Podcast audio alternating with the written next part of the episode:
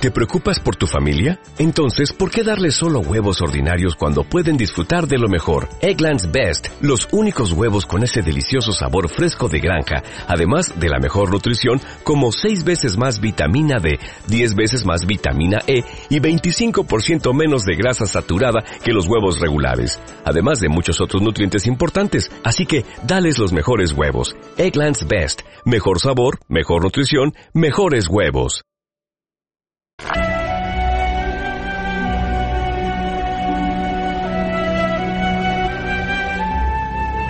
La ciencia, la eterna ciencia, esa, confrontación eterna, ese conflicto constante entre la ciencia y la fe, o al revés, la fe y la ciencia, es tremendo.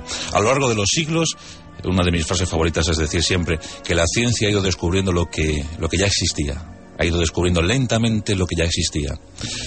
Y es verdad, durante un tiempo, durante muchos siglos, se pensó que la Tierra era plana, y sin embargo era redonda. Durante muchos siglos se pensó que no existían las antípodas, y sin embargo existían. Durante siglos se pensó que el firmamento era inamovible, y sin embargo se movía. Eso lo intuyó perfectamente nuestro héroe, Galileo Galilei, y eso ocurría a principios del siglo XVII, no hace tanto.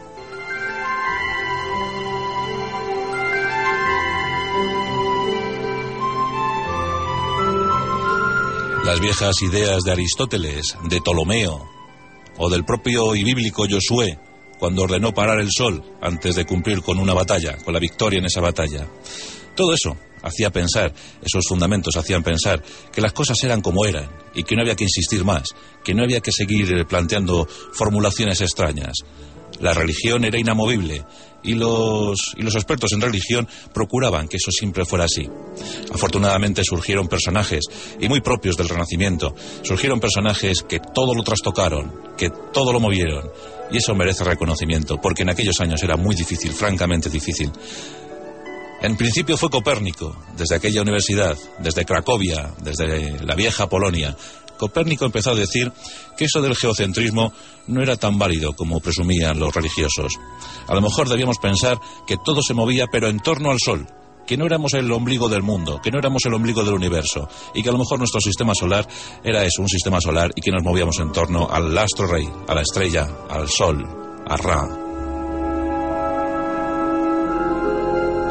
Afortunadamente, algunos locos le siguieron y unos fueron capaces de defenderlo hasta en los tribunales de la Santa Inquisición.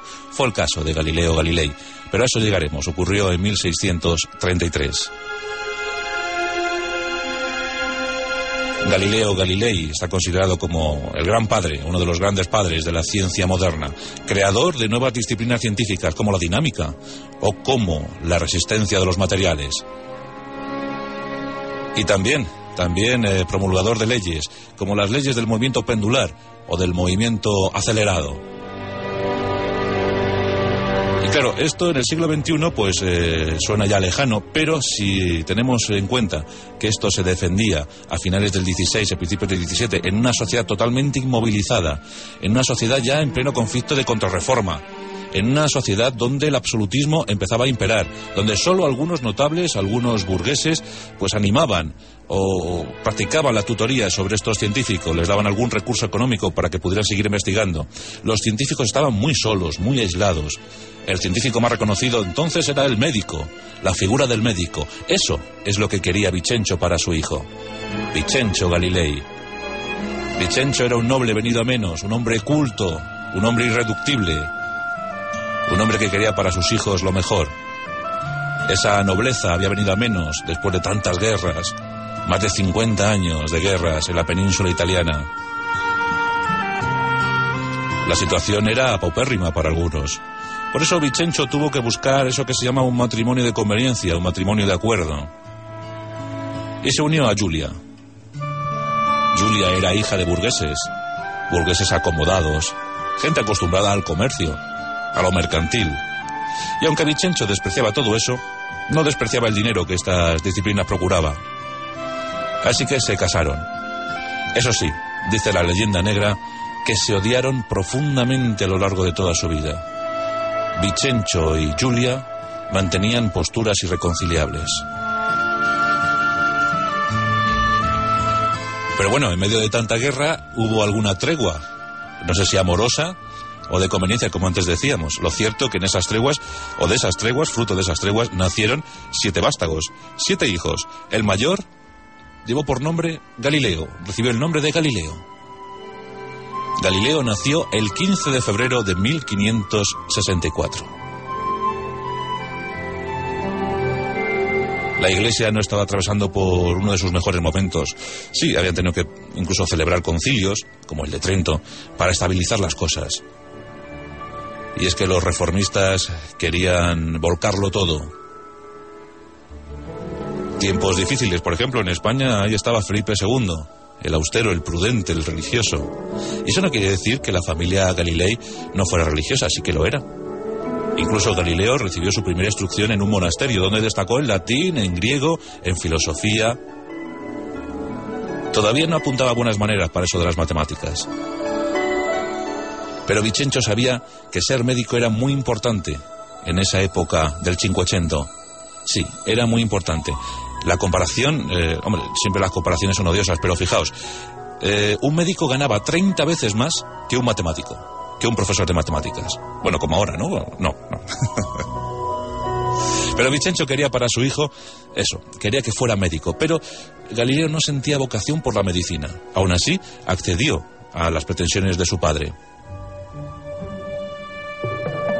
Tras, cumplir con sus primeros estudios, donde además empezó ya a destacarse como poeta, como dibujante, como músico, le gustaba muchísimo, le entusiasmaba la música.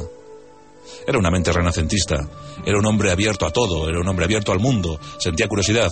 ¿Os acordáis cuando hicimos el pasaje dedicado a Leonardo da Vinci? Bueno, pues este es un segundo Leonardo.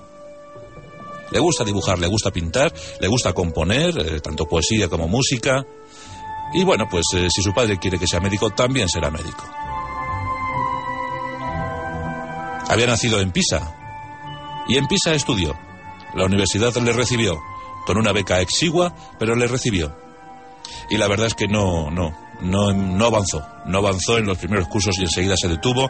Además, eh, adquirió una fama merecidísima de bravucón.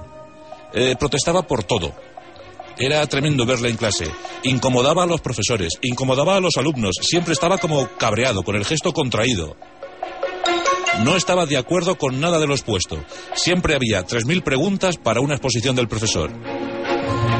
Entre todos consideraron eh, pues darle un apelativo, un mote. Era una cosa muy frecuente. Eh, Marco Polo ya tuvo el suyo, Milione, el señor Millón, por lo exagerado que era. Bueno, pues eh, Galileo también tuvo un mote. En este caso, Peleón. Le llamaban el Peleón. No hablaban de Galileo, no. Hablaban de ¿ha venido el Peleón? Bueno, pues el Peleón ya estaba curioseando con, cosas interesantes. Le expulsaron de, la Universidad de, Pisa. No, no le quisieron porque consideraron que no iba a ser nunca un brillante médico, que no iba a llegar a nada y que más iba a estropear cuerpos que arreglarlos. Para desesperación de su padre, Galileo tuvo que abandonar la Universidad de Pisa. Volvería algún año más tarde. Lo cierto es que en su camino se cruzó la vocación. Esa chispa que de vez en cuando aparece en la vida de los seres humanos. Bueno, pues en la vida de Galileo Galilei se cruzó el profesor Ricci. El profesor Ricci era matemático. Y esto sí que le gustó a Galileo. Esto sí que le picó la curiosidad. El profesor Ricci impartía clases en Florencia, la ciudad dominante, una ciudad esplendorosa, también la ciudad de Leonardo. Bueno, pues allí el profesor Ricci empieza a hablarle de cosas extrañas, de matemáticas. Y aquí sí, aquí Galileo se siente en su salsa. Y muy pronto, muy pronto entra en contacto con las eh, experiencias, con la sabiduría de Nicola Copérnico. Tiene tan solo 20 años, pero ya ha superado a su profesor. Le estará agradecidísimo toda su vida pero en poco tiempo le había superado. Ahí sí que se despertó la verdadera vocación, el verdadero intelecto de, eh, Galileo Galilei. Así que aquí le tenemos experimentando con las cuestiones de la física. Había algunos planteamientos que desestabilizaban la, mente del inquieto Galileo.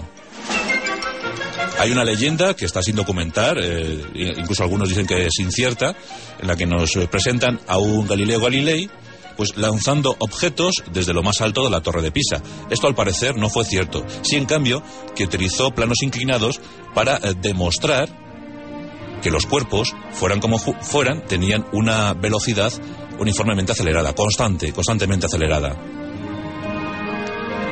Lanzaba dos bolas, una de bronce y otra de madera, del mismo tamaño, y veía que la velocidad era idéntica. Otra anécdota curiosa. Dicen que en el interior de una iglesia en Pisa contempló como una lámpara oscilaba. Y eso le inquietó muchísimo, empezó a observar eso. Se pasaba horas enteras observando cómo oscilaba la lámpara. Ese movimiento pendular. No tenía cronómetro, únicamente dispuso de los latidos de su propio corazón. Pum pum, pum pum, pum pum, pum pum. Y así empezó a pertrechar una idea. Empezó a fortificarla. Ahí estaban sus famosas leyes del movimiento pendular. El movimiento constante. Se empleaba al mismo tiempo. Fuera como fuera la distancia. Galileo Galilei ya empezaba a asombrar a propios y a extraños. Muy prontito, su universidad, la que le rechazó, la de Pisa, le admite como catedrático de matemáticas. El peleón volvía. Bravucón como siempre, soberbio, porque hay que decir que Galileo era un personaje muy soberbio, que siempre tendía a mirar por encima del hombro a todo el mundo, se creía en posesión de la verdad y claro, posiblemente no le faltaba razón en aquellos tiempos inciertos. Pero fue catedrático de matemáticas. Y aquí tenemos otra historia, claro. Los viejos profesores recelaban de él. Le veían demasiado joven, demasiado entusiasta, con unas ideas muy revolucionarias, impropias de esa época. Sí, era el 580, pero no, no, no estábamos para tanto esplendor. En 1591, cuando tiene 27 años, fallece su padre Vicencio y tiene que cargar sobre sus espaldas el peso de llevar a toda una familia. El sueldo no era muy, muy grande, pero bueno, tiene que asumir la educación de sus hermanos, el mantenimiento de su madre. Bueno, pues ahí estuvo aguantando durante un tiempecito.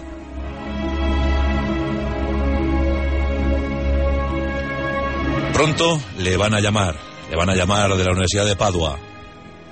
Eh, también hay que contar que las enfermedades acudieron pronto, acudieron pronto a su cuerpo.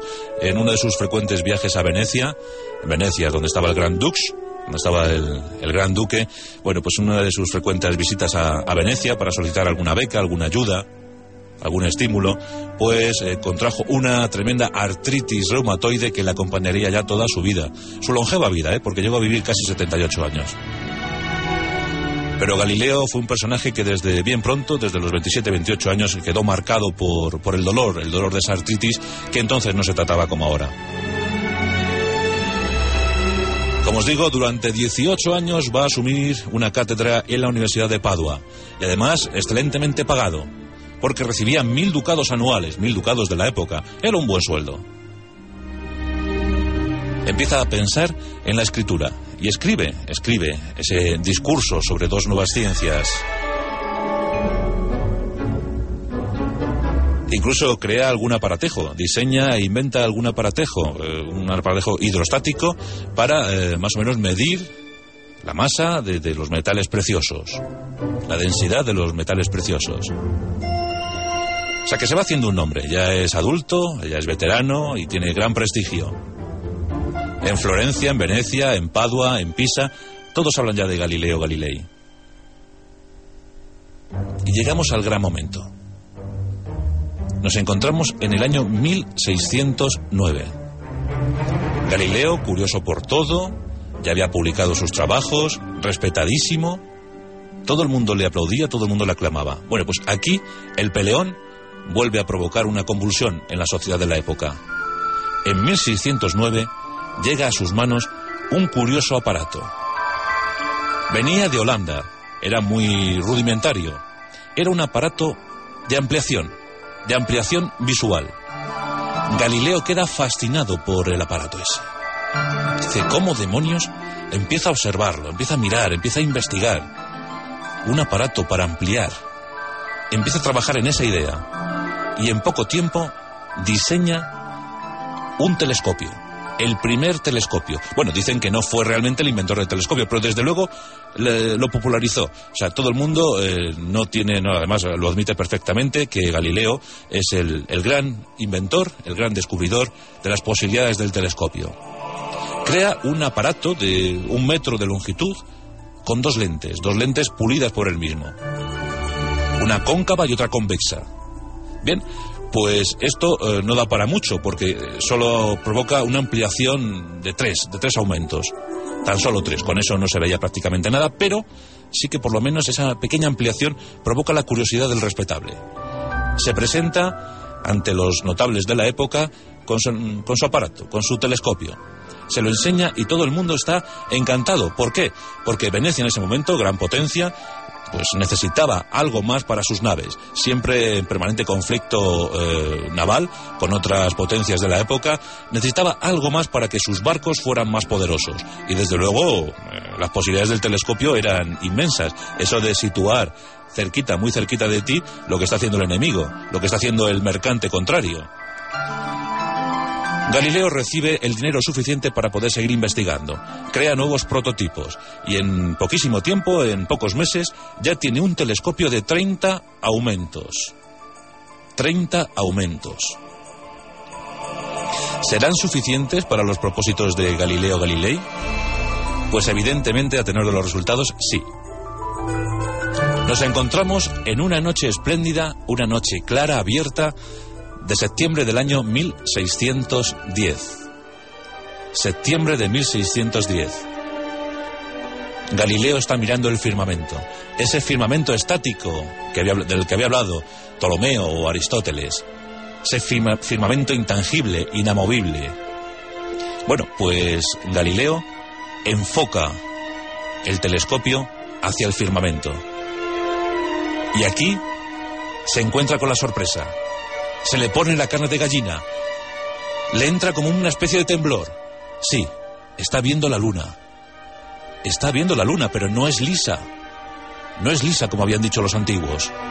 La luna tiene cráteres, la luna tiene cañones, la luna tiene como grandes superficies desérticas. La luna es muy parecida a la Tierra. Galileo está emocionado. Ha hecho un gran descubrimiento en las noches sucesivas, mira, mira con, con afán el firmamento y empieza a descubrir cosas extrañas. Por ejemplo, comprueba que Venus se mueve y se mueve en torno al Sol. Caramba. Enfoca hacia Júpiter y descubre cuatro planetas en torno alineados con Júpiter. Cuatro planetas. Mira hacia Saturno y ve como una especie de dos grandes orejas al lado de Saturno había tocado los anillos, los míticos anillos de Saturno. Bueno, imaginad esto, el, firmamento estaba virgen. Nadie había visto esas cosas. Galileo se estaba viendo por primera vez. Rápidamente eh, va a avisar a los, a los grandes de la época. En ese momento los Medici eran los dominantes. A esas lunas de Júpiter les pone las lunas mediceas, las lunas mediceas en homenaje a los Medici, también aprovechando la coyuntura para sacar alguna beca más, algún dinerete más. Sí, había descubierto Yoto, había descubierto Europa, había descubierto Ganímides y Calisto, los satélites de Júpiter. Pero lo más importante, había descubierto que todo esto giraba en torno al astro rey, en torno al Sol. Copérnico tenía razón. La teoría heliocentrista es la correcta. La geocéntrica no tiene ningún sentido, es absurda por mucho que lo defienda la Iglesia. Aquello circula como la pólvora y por si fuera poco lo deja plasmado en un libro. Y atención al título del libro. El mensajero sideral. Otros lo llamarían el mensajero de las estrellas. Galileo Galilei se convierte en el primer mensajero de las estrellas, aquel que está contando los secretos de las estrellas. Bueno, esto en 1610, imaginad lo que provocó. Todos querían saber más, los jóvenes estaban revueltos, todos se acercaban a Galileo y le preguntaban, le insistían. Los telescopios se pusieron, claro, de moda, todos querían tener su telescopio propio. Bueno, 1610. ¿Quién receló? La Iglesia. Claro, a ver si va a resultar que el bíblico Josué ordenó parar al sol eh, en vano a ver si va a resultar que Aristóteles o, Ptolomeo no tenían razón. A ver si va a resultar que los cuerpos celestes eh, no son intangibles. Los primeros en desconfiar fueron los dominicos. En 1616 crearon una acusación formal, de la que salió más o menos bien. Lo único que recibió fue una recomendación para que dejara de investigar. Pero recomendar a Galileo que dejara de investigar con todo lo que estaba viendo, con todo lo que estaba experimentando, porque efectivamente Galileo es el gran padre de la ciencia experimental. Le gustaba experimentarlo todo. Y eso es lo que realmente vale. Durante años está pues eh, acosado por las dudas de la Iglesia, acosado por sus propias dudas, porque era un hombre de convicciones profundamente religiosas. Él pensaba que la ciencia y la religión no tenían por qué estar en guerra, que podían convivir perfectamente, que, que no se entorpecían. Pero había mentes todavía muy cerradas en esa Iglesia. Siguieron llegando nuevos trabajos. Siguió experimentando, siguió, siguió averiguando cosas sobre la dinámica o sobre esa aceleración constante esa densidad de los materiales. Galileo era asombroso. Los papas le sufrieron, ahí estaba Pablo V, ahí estaba Urbano VIII, su amigo de, toda la vida, amigo entrañable, que siempre le vio con, con simpatía. Cuando le tuvieron que juzgar en 1633, fue muy a pesar de, de los papas, porque en el fondo sabían que tarde o temprano se tendrían que abrir. Pero en 1633, en ese junio de 1633, la acusación llegó de mano de los jesuitas. Los jesuitas eran los más cultos dentro de la Iglesia. Eran los intelectuales, los que todo lo experimentaban, los que todo lo analizaban antes de emitir un juicio. Pero los jesuitas le acusaron. Le acusaron de hereje. Fueron eh, interminables sesiones. Durante dos meses también se ha dicho que fue torturado. Esto es improbable. Es bastante improbable. No hay documentación exacta o fidedigna que nos hable de las torturas sufridas por Galileo Galilei. Sí que es cierto que fue recluido durante algunos días y bueno, pues al final, en ese junio de 1633, lo que más o menos eh, hicieron fue obligarle a la retracción, a retractarse de todo lo que había formulado, de esas defensas enconadas sobre las teorías de Copérnico, sobre todo lo que había visto. Pero claro, ¿cómo le iban a decir que se retractara sobre todo lo que había visto? Si lo había visto él, si lo había experimentado él. Para evitar males mayores, con 69 años, dominado por la artritis reumatoide, por el dolor, con más dolor que nunca, porque en este caso ya le dolía el alma, tuvo que retractarse. Para un científico es, debe, debe ser lo más grave del mundo, lo más doloroso del mundo. Bueno, pero aquí tenemos la gran anécdota, ¿verdad? Cuando se retracta, cuando consigue ya que le perdonen, aunque eso sí le van a, le van a someter a, a reclusión, pero después de haberse retractado, nunca se sabrá si en el mismo lugar del juicio o más tarde, en algunos ámbitos, en algunos ámbitos intelectuales, Galileo Galilei va y dice, Eper si mueve, y sin embargo se mueve. La gran frase, cualquier científico debe tener esa frase grabada a fuego, y sin embargo se mueve. Todo es posible si se experimenta. Galileo Galilei tuvo que retractarse, pero sin embargo se movía. Claro que se movía. La Tierra se movía en torno al Sol, como todos los planetas, como el universo, movimiento constante. Es recluido, recluido en algunas posesiones, va de un sitio a otro, pero ya errático, meditabundo. Sigue todavía rodeado por sus discípulos, como es el caso de Torricelli, que siempre estuvo con él, siempre le ayudó a escribir. Se quedó ciego en el final de sus días, en el final de sus años, el 8 de enero de 1642 moría Galileo Galilei. Reprobado por la clase religiosa, adorado por los estimulantes jóvenes, Galileo Galilei. Ahora, el destino es muy caprichoso. El destino es insondable. Ese mismo año de 1642, de forma precipitada porque fue prematuro, nacía Isaac Newton. Newton, el artífice de las leyes de la gravedad, la ley de la gravedad. Años más tarde, Isaac Newton dijo, todo lo que sé, todo lo que he averiguado, todo lo que he investigado, todo lo que he conseguido demostrar, se lo debo a grandes hombres. Y yo, lo único que tuve que hacer fue subirme a los hombros de esos grandes hombres. Uno de esos grandes hombres fue Galileo Galilei. Efectivamente, Galileo escribió el prólogo de la ley de la gravedad. Estuvo a un tris, estuvo a escasos centímetros de conseguir la ley de la gravedad. Remató la faena Isaac Newton, que para eso era otro grande. Qué curioso que el año que moría Galileo nacía Newton. Se dieron el testigo.